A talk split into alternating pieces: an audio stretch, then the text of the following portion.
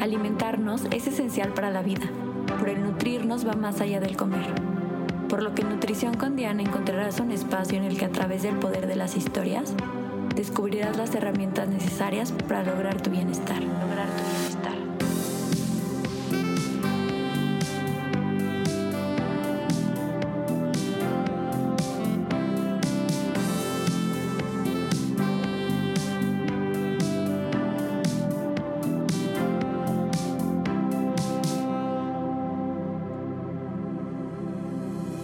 Bienvenidos a un episodio más de Nutrición con Diana. El día de hoy estoy acompañada de Susana Romero.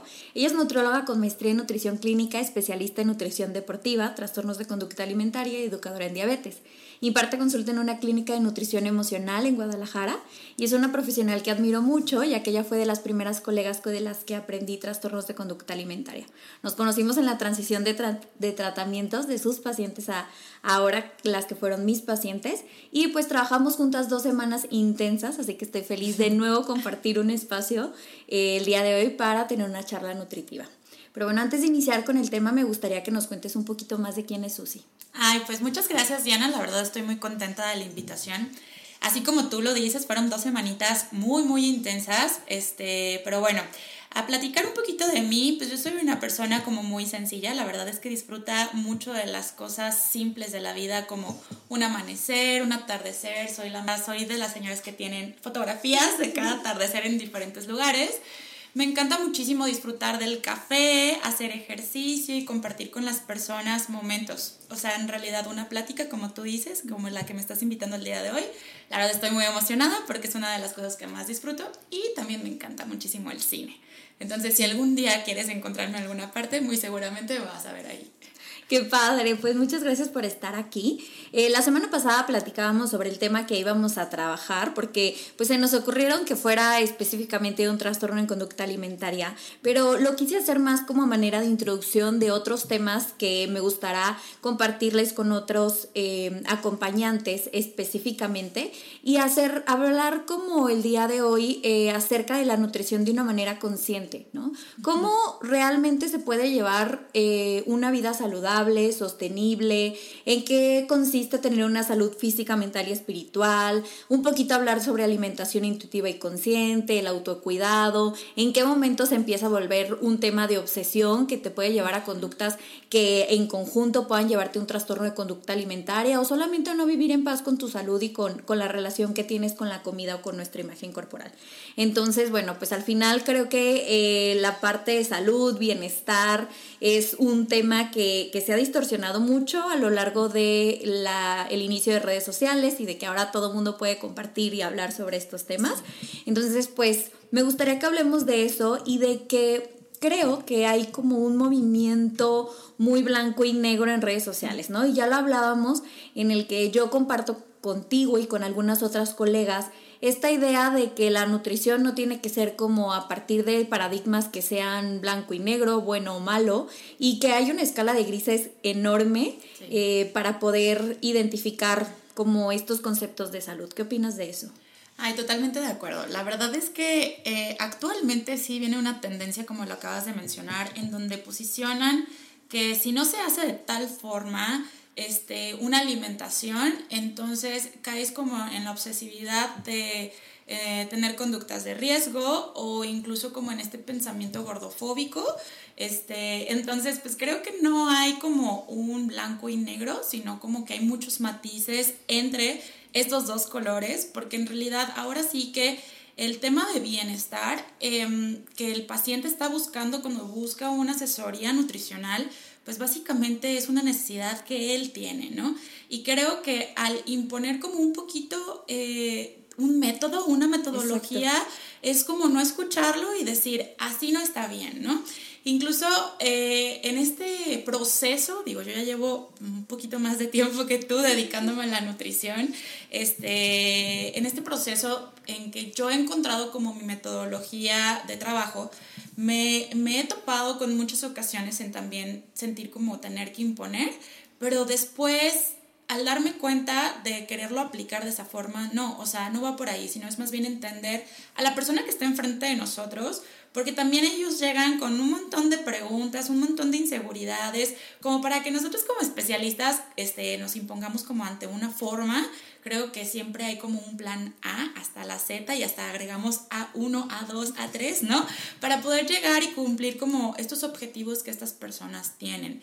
Pero sí, definitivamente en el camino del bienestar escuchamos como esta metodología estricta o totalmente flexible y creo que nos podemos adaptar también incluso a la personalidad del paciente, ¿no?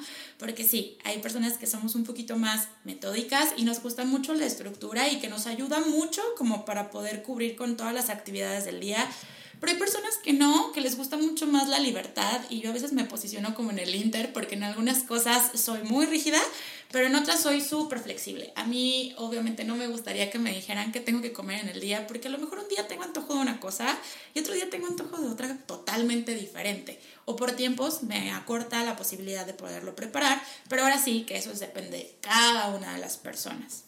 Exactamente, creo que esta parte de los paradigmas contradictorios es como si estuvieran eh, los que dicen que la obesidad es una enfermedad y hay que ir en contra, enfocándose solamente en sigue un concepto de índice de masa corporal, de composición corporal, como encapsulando conceptos y olvidando que las personas somos seres integrales, ¿no? Así es. Versus esta otra línea en donde la flexibilidad o la alimentación consciente, que si bien en muchas ocasiones puede ser la finalidad de tener una buena relación con la comida, no se puede dar desde un inicio, porque no sabemos si estamos eh, trabajando con un paciente con un trastorno de conducta alimentaria, con una cadena enorme de dietas eh, estrictas en donde ni siquiera ya se encuentra en la capacidad de identificar su hambre y su saciedad, donde está perdido y no significa que por ayudarle a tener una estructura vaya a caer en una obsesión.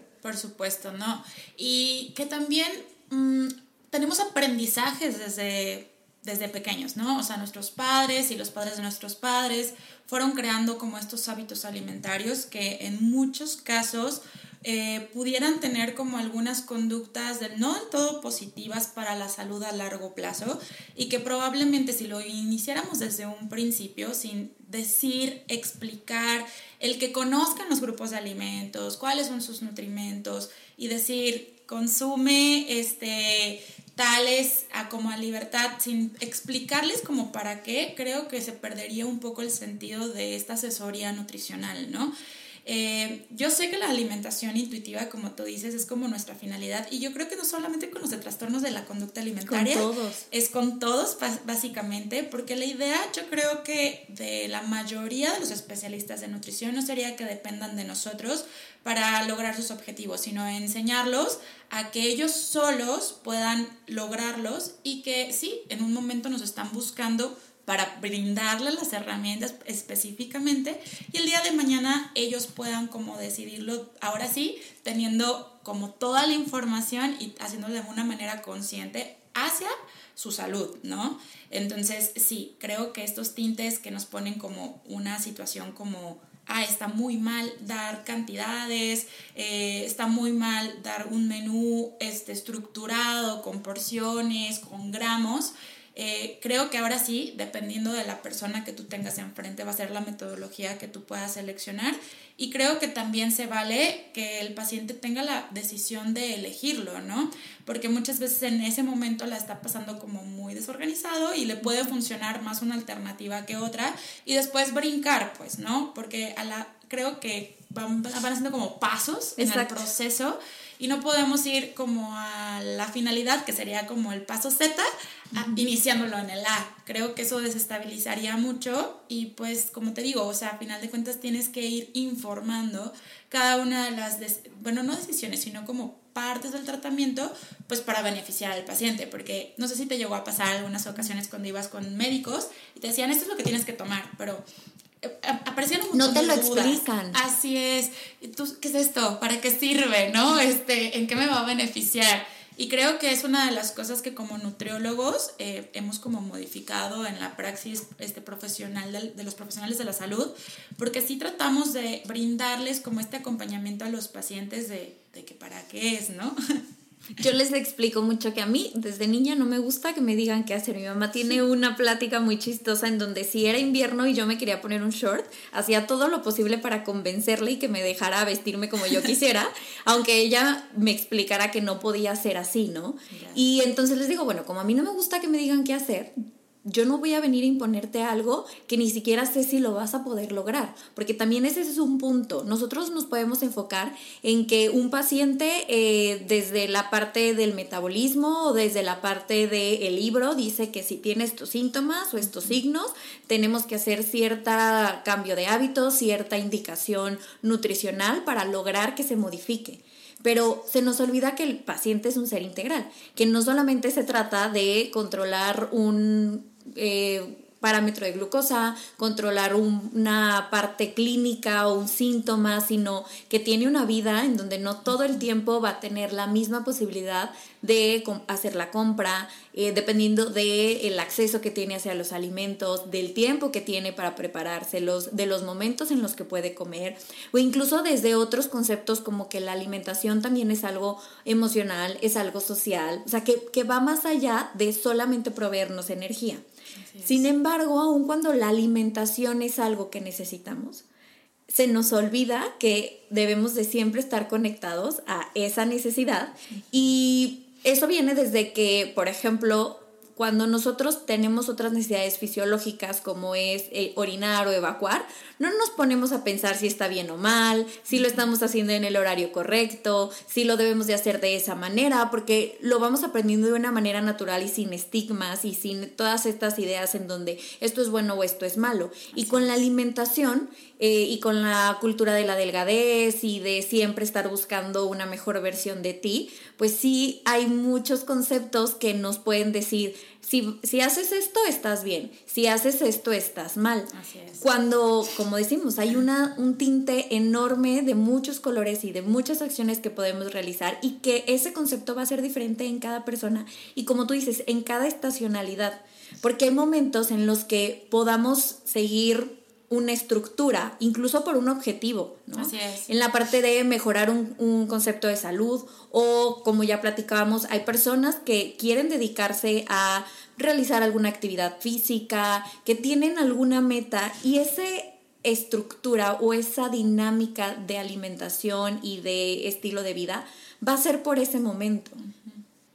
Sí, de hecho creo que por eso es importante escuchar al paciente, porque eh, a lo mejor nosotros nos clavamos con la idea de que el paciente entonces quiere hacer modificaciones en la composición corporal, pero no está viendo como la parte de la flexibilidad, pero específicamente a lo mejor es para un logro a corto plazo, que no está mal, pues como tú lo estás comentando, es un, un objetivo que tiene precisamente a lo mejor porque tiene una competencia deportiva, que a lo mejor no es sostenible para todo el año, toda la vida, ¿no? Pero que para ese periodo es importante para que pueda optimizar su resultado eh, en, esa, en ese deporte en específico.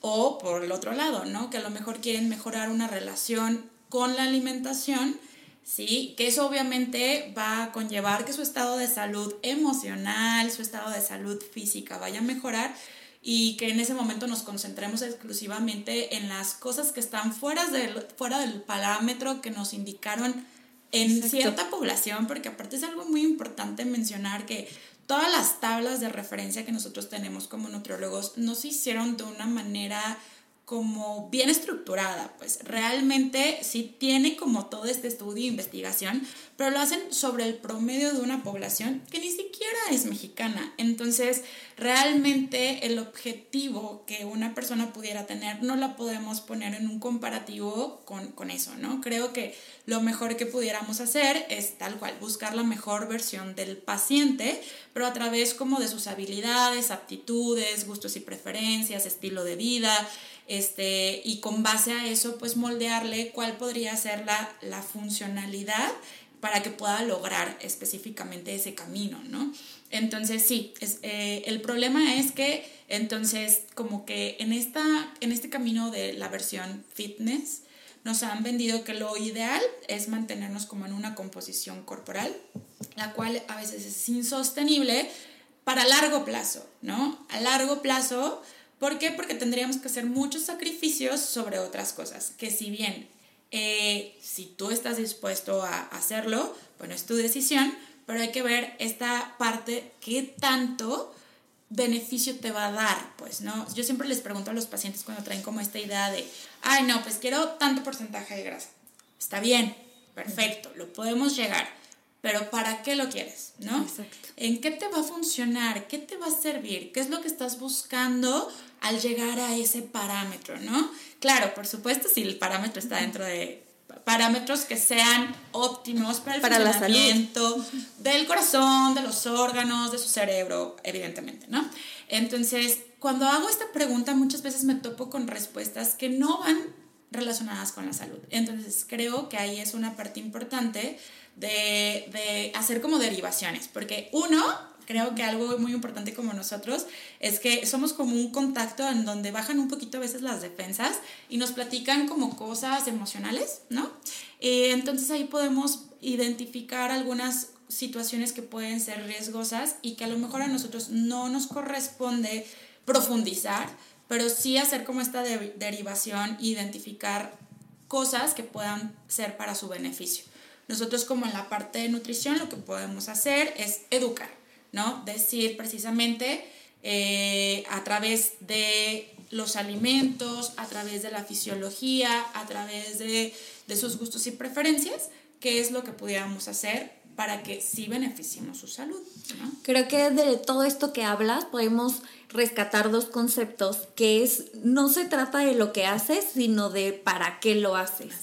Entonces, creo que también está en esta disyuntiva en donde se ponen ciertas mm, eh, dietas de moda o ciertos eh, ciertas maneras de llevar una alimentación, como el ayuno intermitente, y entonces se puede catalogar como que si el ayuno intermitente al final es un momento en el que se va a privar de alimentos, eso ya conduce a una conducta de riesgo, la realidad es que tendríamos que ver el para qué se está realizando y el momento de vida de esa persona. Hay personas que toda la vida han hecho ayuno porque en su historia familiar nunca desayunaban o cenan muy temprano, exactamente, por creencias incluso religiosas que no tienen que ver nada con una conducta de riesgo hacia la salud, sino incluso con una convicción personal. Entonces, catalogar todo como bueno o malo o como está bien o está mal sin fijarnos en la persona y en el para qué lo está haciendo, creo que termina siendo algo que no conceptualiza de una manera real la salud. Así es, no, totalmente de acuerdo. La verdad es que justamente le diste en el clavo. Creo que es eso, como catalogar bueno o malo, tal cual. O sea, poner estas etiquetas creo que es lo peor que podemos hacer como especialistas. Yo creo que justamente había escuchado uno de tus podcasts hace poquito de tus capítulos, pues, eh, en donde decías que la nutrición es uno de los eh, parámetros donde decimos depende, ¿no? Sí, es cierto, todo es depende, porque es dependiendo de todo lo que haya en el contexto. Por eso creo que es súper importante hacer las evaluaciones y las reevaluaciones de los pacientes, porque evidentemente muchas veces por lo que llegaron en un inicio se va modificando, ¿no? Y simplemente es eh, no poner las etiquetas, sino conocer el para qué y obviamente actuar desde la salud, ¿no? Porque claro que ahorita se escucha muy romántico el decir, sí hay que escuchar al paciente, pero ¿qué tal si el paciente te dice que quiere hacer algo, que lo pone o lo desvía sobre la salud? O lo pone en riesgo. Así es, entonces ahí sí es como poner un límite por cariño, por salud a su propio cuerpo. Por autocuidado. Así es, es un autocuidado, no como una autoexigencia, no como una imposición, sino simplemente como una recomendación, porque algo súper importante es que nosotros no podemos obligar al paciente a que tome eh, como la decisión. Muchas veces nuestro actuar es decirlo y después el paciente tal vez de dos años, tres años decide hacerlo por sí solo, estando con nosotros, estando con nuestro especialista o incluso estando solo, ¿no? Y entonces ahí es lo poquito que podemos hacer del trabajo como, como en pro a la salud el decir el por qué, ¿no? Y para qué funcionan las cosas y entonces el que toma la decisión a final de cuentas es él, ¿no? Claro, que si detectamos algo que lo pone en riesgo, pues podemos hacer derivaciones, inclusive pues en el caso, por ejemplo, de pacientes que viven con trastorno de la conducta alimentaria o que ya podemos, podemos identificar que ya tienen como algunos síntomas directamente, pues entonces si son menores de edad, pues ahí sí este, actuar desde la parte de la, bueno, pues no autoridad, pero de sí, de, de ser las personas quien los está cuidando, ¿no? Y hablar con los padres para que se hagan cargo de un tratamiento que les pueda funcionar. Exacto, creo que si nos abarcamos a esta otra línea en donde hay que escuchar al paciente sin decir, a lo mejor para mí esta recomendación es la mejor en torno a cuidar eh, sus parámetros de glucosa o es la mejor en torno a mejorar sus síntomas de digestivos.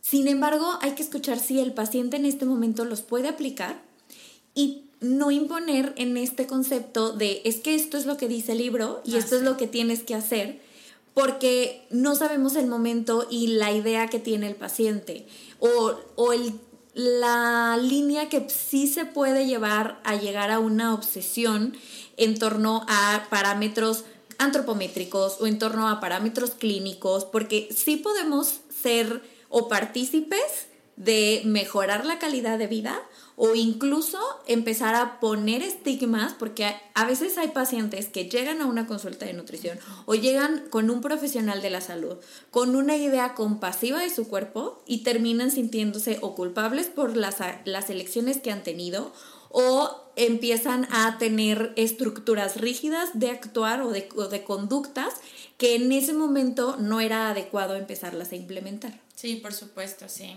Fíjate que precisamente con lo que estás diciendo, sí me ha tocado pues muchísimas pacientes y yo creo que también a ti que, que viven con un trastorno de la conducta alimentaria eh, que generalmente fueron como formadas precisamente por otros profesionales, por recomendaciones que en, sí son funcionales para algunos casos, pero al no individualizar como las recomendaciones muchas veces provocan que este tipo de, de personas tengan pues tal cual culpa, este, pensamientos negativos en torno a ciertos comportamientos. No sé, a mí me pasó con, con una chica en donde comenzó a hacer ayuno intermitente porque era el tratamiento que le estaban dando y aparte de, ayuno intermitente era una dieta keto. O sea, eran las dos cosas en conjunto. Dije, yo al principio pensé, dije, ¿cómo lo puedo hacer? Qué horror. Es que, es que ahí hablando, o sea, a ver, sin afán de criticar, y esto no es una, pues sí, no es una crítica, eh, sus razones tendrán ciertos profesionales para llevar una especialización en ciertos conceptos de nutrición. Porque no, no, no voy a decir que eso no es funcional en alguien. O sea, probablemente en alguien que tenga una adecuada relación con la comida. En un momento en donde eh, ciertos parámetros clínicos estén siendo no sé, como una alarmita. Conflictivos, ¿no? Exacto. que están ahorita alterados o que estén generando ya incluso un problema de salud, ¿no? Incluso es como esta parte en donde hay ciertas normas oficiales, en donde te dice que, por ejemplo, un tratamiento eh, de médico, de pastillas, en cierta eh, situación, cuando ya, nos, cuando ya se hicieron cambios de estilo de vida y no se ha modificado algún parámetro, puede aplicar y entonces no es ponernos en contra de que nunca se deba de utilizar eso. Pero es muy diferente a que entonces yo soy especialista, que yo solamente doy este tipo de alimentación y entonces como un, mi vecina, mi amiga, mi primo fue con esta nutrióloga y entonces vi que tuvo cierto resultado, que muchas veces ese resultado se ve más en torno a la composición corporal, significativamente, exacto. Es como, ah, entonces yo quiero ir con ella y no individualizar si es o no el paciente óptimo para el tipo de tratamiento que, en el que tú estés especializada y tú vas a guiar a esa persona. Sí, por supuesto, porque justamente con lo que estás diciendo de las dietas, eh, pues es que existen muchas y se crearon específicamente para lograr una salud. Como la dieta DASH, por ejemplo. Sí, y en donde sí hay a lo mejor como recomendaciones limitativas. Exacto. Pero es porque en ese momento tal vez se necesita, o sea, por salud de la persona. ¿no? O en una enfermedad renal. Por supuesto. ¿No? Entonces, eh, no es que la dieta keto o el ayuno intermitente sean malos, de hecho, hay múltiples estudios que comprueban que para ciertas circunstancias son efectivas y creo que incluso la recomendación no está mal, pero conociendo el caso de la persona. Porque inclusive, aunque la persona, por ejemplo, viviera con diabetes, porque alguna de las recomendaciones y estudios que se han hecho pudiera ser llevar una dieta keto. Sin embargo, pues es conocer a la persona, porque no es más efectiva que la otra dieta. Simplemente es mejor hacer cambios a no hacerlos y entonces llevar dieta N del nombre, va a funcionar más que no llevar nada, pues, ¿no? Porque están haciendo modificaciones en el estilo de vida que van a ayudar a que la persona mejore sus parámetros clínicos. Sin embargo, pues, si la persona no, por ejemplo, le cuesta muchísimo trabajo dejar este, de consumir dos litros de Coca-Cola, pues si le pones una dieta keto, pues va a terminar explotando porque no va a poder consumir nada que le asemeje a un sabor dulce y pues lo va a poder hacer, sí, tal vez en tres semanas, un mes, pongamos tres meses, ¿no? Logró su hemoglobina glucosilada, pero ¿qué va a pasar después? O sea, realmente lo que estamos buscando son resultados a corto plazo o queremos que la persona pueda mantener como ese estilo de vida durante un tiempo prolongado y que entonces no tenga que caer con uno, dos, tres, cuatro, cinco especialistas, ¿no? Sino más bien que sea sostenible y que el día de mañana pues pasen 20 años y siga teniendo su hemoglobina glucosilada dentro de parámetros adecuados, ¿no? Sí, buscar la calidad incluso en la enfermedad. Y creo que si enfocamos este tipo de, de, manera de llevar tratamientos solamente como el vender un cuerpo, el, el vender una composición corporal, yo les digo que cuando tú haces algo para lograr una cosa y no lo vas a poder mantener en el momento en el que llegues ahí, no es eso lo que necesitabas hacer. Y les pongo un ejemplo a mis pacientes con adolescentes, que es como si yo el día de hoy dejara de gastar en todas las cosas que no son necesarias en mi vida, como en el cafecito de la mañana, en irme de vacaciones, en comprarme más zapatos, y entonces empezar a ahorrar para tener un yate. Y digamos que en un año me puedo comprar ese yate.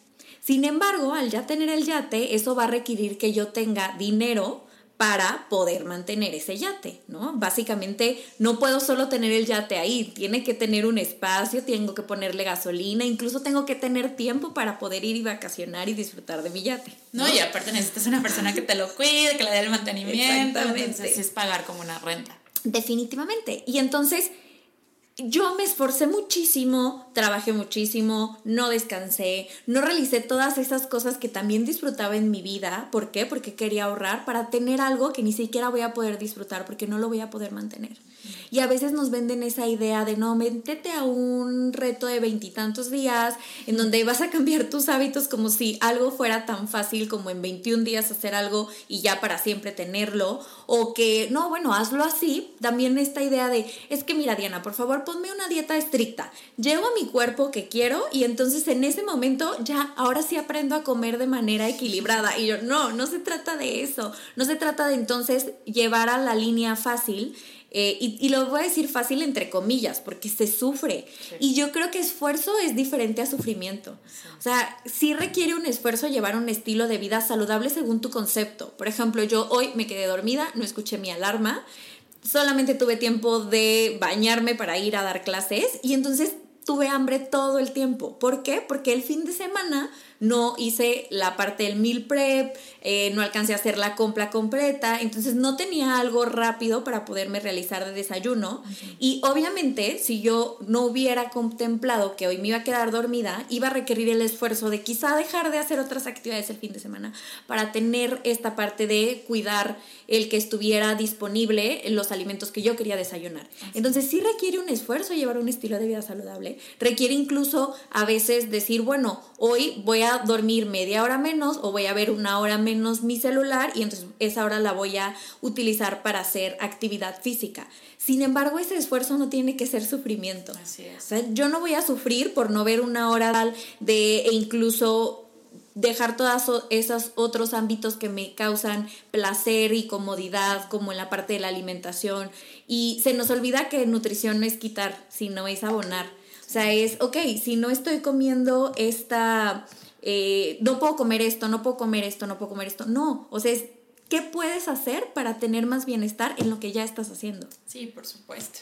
Eh, pues realmente con eso que estás platicando en el tema de, de, de, la alimentación, de que sí implica un esfuerzo, por supuesto, claro que implica un esfuerzo, pero sí, como este tipo de dieta sí nos genera como un poquito más de conflicto porque tenemos que eliminar muchísimos, eh, muchísimos alimentos, vaya la redundancia, que a veces implica tener que cargar con los alimentos a lugares o eventos sociales que eso pues también impide que tengamos como esta convivencia pues convencional, ¿no?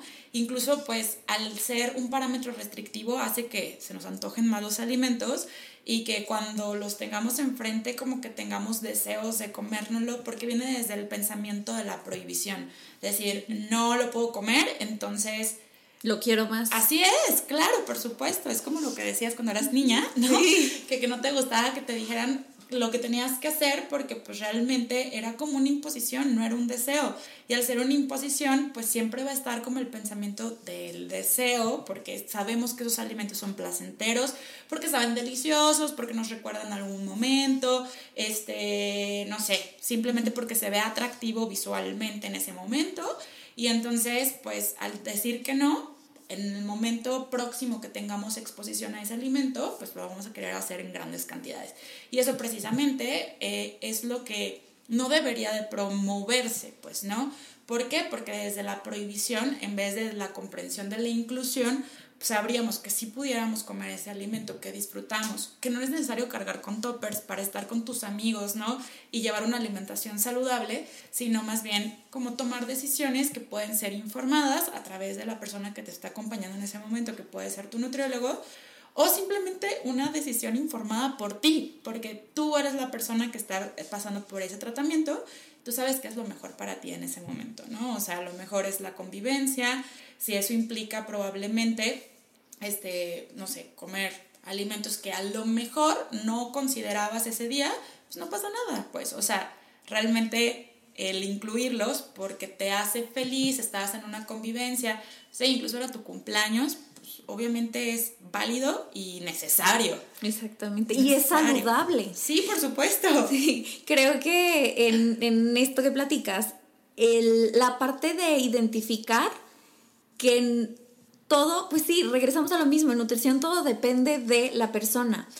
Por ejemplo, si en este momento tú tienes una relación conflictiva con un alimento, tienes ciertos miedos y eso va a desencadenar que hagas otro tipo de restricciones, por ejemplo, cuando se da un trastorno de conducta alimentaria.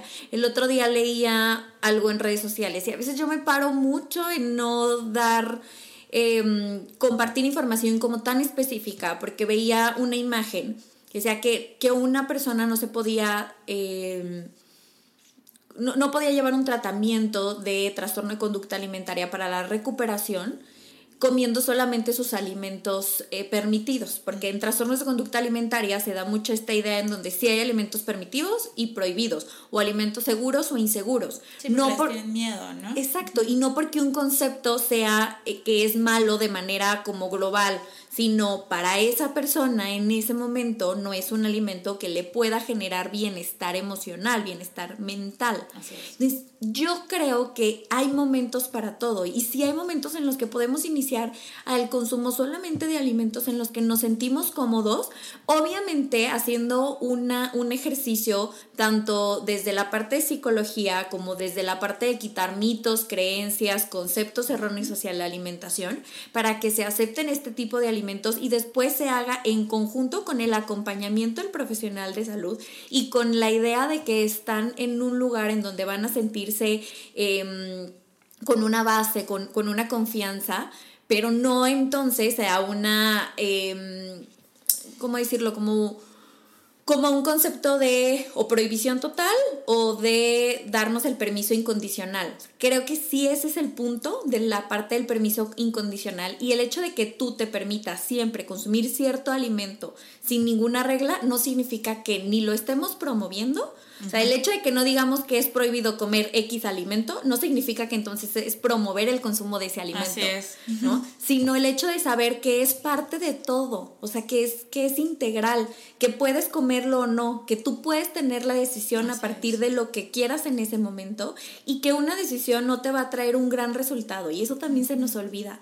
Porque les digo, a ver, si tú vas y haces ejercicio, no sales y ya aumentaste tu masa muscular si lo ves solo de esa manera, desde una manera así como bien chiquitita que te va a dar un cambio en tu composición corporal el realizar actividad física, ni siquiera es algo que vas a ver de inmediato.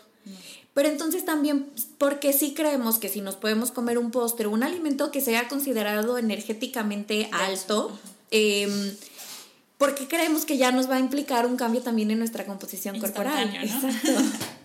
claro, por supuesto. Es que ahí justamente es muy, muy interesante lo que estás mencionando porque hacemos a veces como información, justamente creo que el punto es que todos queremos informar y creo que está bien y al final el punto que ella está tocando o la persona que lo compartió que está tocando es sí, tiene que hacer inclusión de alimentos, pero creo que todo va como de manera progresiva. Es como tú que eres nutrióloga infantil a un pequeño que va a iniciar con la alimentación complementaria, no le puedes este, iniciar a dar alimentos que sabes que probablemente le pueden generar un tipo de alergia instantáneamente porque en ese momento a lo mejor su sistema inmunológico no está del todo reforzado. Se, se espacía hasta cierto momento para tener la seguridad que no tenga como un problema de salud tan grave si es que presentará la alergia. Entonces lo mismo pasa con una persona que está viviendo una enfermedad. ¿No? Eh, en este caso trastornos de la conducta alimentaria, pues si sabes que estos alimentos le tiene terror y que al momento de consumirlos no les va a dar eh, pues ni más nutrientes que el otro alimento que le da seguridad, que no le va a dar paz mental y al contrario, que puede provocar que esté angustiada todo el tiempo y entonces quiera hacer restricciones o incluye alguna conducta compensatoria si no la estaba presentando, creo que ahí se vuelve más riesgoso incluirlos. Claro que el objetivo es incluirlo en un momento prolongado. Y lo mismo aplica, por ejemplo, con los pacientes que están pasando con otra enfermedad. Por ejemplo, pacientes que tienen diabetes mellitus, por ejemplo, yo soy educadora en diabetes, que llegan súper descompensados después de una hospitalización porque tuvieron este, pues una, alguna crisis, a lo mejor tuvieron algún derrame o ya tuvieron alguna complicación severa pues evidentemente en ese momento necesitan como un poquito más de reestructuración y limitación en ciertos alimentos porque son los que pueden provocar como picos muy grandes que incluso con el tratamiento médico que se le está brindando en ese momento no se van a, poder este, restablecer. Pero el objetivo, claro, es que los vuelvan a consumir. O sea, es que en ese momento tenemos que ver cuál es la necesidad, ¿no? Por la cual estamos este, atendiendo a esta persona tanto como gustos y preferencias, pues, porque evidentemente sí sabemos que un alimento es muy nutritivo, pero no lo vamos a imponer. Por ejemplo, yo aborrezco la guayaba y aborrezco la cebolla y son súper nutritivas. O sea, yo entiendo que es uno de los, de los alimentos más nutritivos, que tienen muchos beneficios, pero no me gusta y no voy a disfrutar el alimento que tenga esos, esos alimentos, básicamente, ¿no? Entonces, lo mismo pasa con los pacientes, o sea, sí, hay que incluir verduras, sí, hay que incluir frutas, este, pero pues hay que buscar de lo que sea más atractivo para la persona y, y empezar de menos a más. No porque el tratamiento en ese momento no esté cumpliendo con todas las especificaciones de una alimentación saludable instantáneamente, ¿no? Significa que no esté funcionando para el paciente, ¿no? Porque no, precisamente para eso vienen a la asesoría, para conocer los pasos que lo van a llevar a que sea positivo, porque luego a veces te pasa que te dan como un tratamiento y se vuelve tan abrumador, que tantas cosas que tienes que hacer, que terminas haciendo nada. Y dices, no, pues no me funciona. Y por eso viene eh, luego este pensamiento de las personas de que yo no sirvo para hacer dietas. Y es que no, no se trata de eso, es que nos dan una dieta, pues sí, cuadrada en macros, cuadrada en nutrientes, cuadrada en fibra, cuadrado con las mejores recomendaciones del mundo, que toma que tu suplemento, que toma que quién sabe qué hace ejercicio. Y entonces es demasiado que dices, oye, pero pero yo solamente quería, o sea, tener opciones de recetas, ¿no? Entonces, la verdad es que muchas veces caemos como en esta parte de, sí, con la mejor, este, creo con la mejor eh, pensamiento, deseo hacia a los pacientes, pero sí mm, como que los ponemos en una situación de decir, híjole, ¿y mi vida qué voy a hacer, no? O sea, es demasiada información y entonces hay que dosificar como poco a poco las intervenciones que vamos a hacer. Claro, el, el, el querer hacer todo o darle las herramientas para que todo esté bien, muchas veces abruma y no se hace ningún cambio, ¿no? Y creo que también para poder escuchar al, al, paciente, pues hay que ser conscientes de escucharnos a nosotros, ¿no?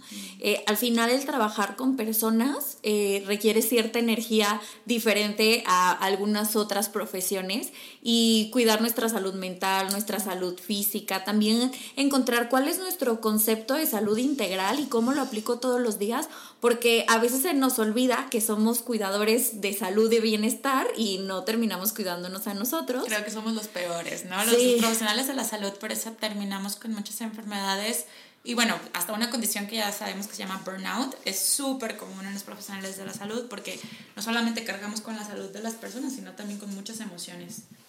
Definitivamente, y, y en esta parte de, de nosotros estamos cuidando de la salud y persiguiendo la salud terminamos perdiéndola, ¿no? Y en esta idea el otro día le decía a mi, a mi terapeuta que cuando yo me doy cuenta que entonces quiero más y quiero más y, ok, ya tengo cierta cantidad de pacientes, entonces quiero más pacientes y ahora estoy haciendo esa actividad y quiero hacer esto, incluso en la parte personal, ¿no? Bueno, ahora quiero escuchar más a mis amigas, escuchar más a mi familia, hacer más actividad física, comer más saludable, tomar agua. Pues se nos olvida que por querer más terminamos en algún momento teniendo menos en alguna área. Y eso pasa tanto en los hábitos, hábitos como en los ámbitos de nuestra vida. Por ejemplo, muchas veces es, ah, ya estoy haciendo seis veces ejercicio porque seis veces está perfecto, solamente descanso los domingos, pero entonces ahora ya no tengo tiempo de ver a mi familia o ver a mis amigos y se nos olvida toda esta parte de convivencia social y, y de los beneficios que nos trae el sentirnos acompañados y queridos, o ahora ya no tengo tiempo de realizar la compra y entonces me termino haciendo ayunos interminables o eh, comiendo cualquier cosa aun cuando ni siquiera tenía ganas y no pude disfrutar ese alimento. Sí, por supuesto. Sí, como profesionales de la salud debemos de cuidarnos mucho y creo que también es una parte que, que es importante también porque le estamos como moldeando un poco, porque somos personas como no prototipo, pero sí somos un modelo, pues. O sea, las personas que acuden con nosotros a final de cuentas, pues nos piden nuestras recomendaciones, las recomendaciones que nosotros hacemos, sí, a partir de la teoría, pero también tienen que ver mucho con nuestra vida, ¿no? Y entonces eh, imagínate que pues nosotros no estuviéramos como promoviendo esas acciones sobre nosotros mismos. Le decimos, sí, aplica el autocuidado, ¿no? Y nosotros no nos estamos cuidando Exactamente. Entonces creo que sí, desde que nosotros elegimos la, eh, eh, dedicarnos a la profesión de la salud, creo que también nosotros estamos comprometidos a aplicar la salud en nuestra vida. No te digo que en todas las áreas, porque cada quien tiene una idea de salud distinta. Tal vez para una persona será, sí, como tú dices, levantarse a las 5 de la mañana, hacer ejercicio en ese horario, este, después bañarse, darse 5 minutos de meditación y qué padre para las personas, porque creo que más o menos eres como de, ese, de esa línea. Pero yo, para mí, el autocuidado es despertarme a las 8 de la mañana, este, disfrutar el desayuno con paciencia, hacer ejercicio en la tarde, casi a la hora de la comida. Entonces, e, eso es súper válido. Un concepto de salud y de bienestar. Así es. Y entonces todo, a cada quien le va a aplicar a diferente forma, ¿no? Entonces, sí hay que cuidarnos, pero sin esta autoexigencia, pero también del mismo lado, pues tampoco ser del todo laxos porque al final de cuentas pues no lo estamos haciendo por un autocuidado, simplemente a lo mejor puede ser por llegar a una meta o por el contrario pues no tener pues ni siquiera como conciencia, ¿no? De, de, de qué es lo que se debe de hacer. Claro. En, pues ya para irnos a la recta final, porque si no nos podemos quedar aquí horas platicando, eh, me gusta hacerles tres preguntas a los invitados. El primero es, ¿de qué manera puedes nutrirte a partir de tener, valga la redundancia, una nutrición consciente, una salud integrativa? ¿Qué conceptos en tu vida puede beneficiar el llevar un estilo de vida bajo tu propio concepto? Pues mira, desde la parte de la nutrición, porque la nutrición no solamente es la, alimentación, creo que es tener relaciones que te ayuden, ¿no? O sea, a sentirte mejor. Porque inclusive a veces contamos con amistades o con personas que no, no son nutritivas, que te sientes incómodo a lo mejor de tocar ciertos temas. Entonces, pues eh, cuidar como la parte de las, las personas con las que te involucras en tu día a día Creo que también tendría que ver la parte de la espiritualidad, para mí es muy importante esta parte, creo que, que la forma en que tú lo quieras practicar está bien, ¿no? Ya sea a través de la meditación, a través de terapias alternativas, a lo mejor en la creencia de un ser divino, ¿no? Es desde esa parte y para mí lo más importante porque me dedico a parte de trastornos de alimentación que son trastornos mentales, pues es el acompañamiento psicológico. Yo creo que no ha habido semana que no necesite como entablar una conversación con, con él, bueno, con la persona que me está acompañando en ese proceso, Digo, claro que hay momentos que en donde se necesita como un acompañamiento mayor, hay otros momentos en que no, pero siempre ha estado ahí. Yo creo que es como de las cosas que más hago desde 2014 que dediqué, este, decidí dedicarme en este camino, pero son de las cosas que más hago en la cuestión de nutrición en general, ¿no? O sea, cuidar incluso con la misma familia, con qué personas me relaciono, este, e incluir la espiritualidad y pues el acompañamiento emocional.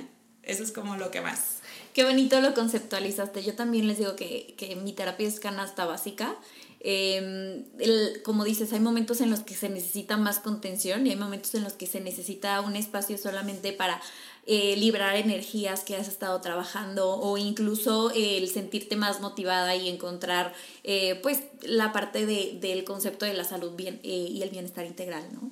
Em, ahora, ¿qué otras herramientas, además de estas que ya nos has compartido, tú podrías recomendar, ya sea un libro, un podcast, una actividad que a ti te genere este bienestar que estamos buscando?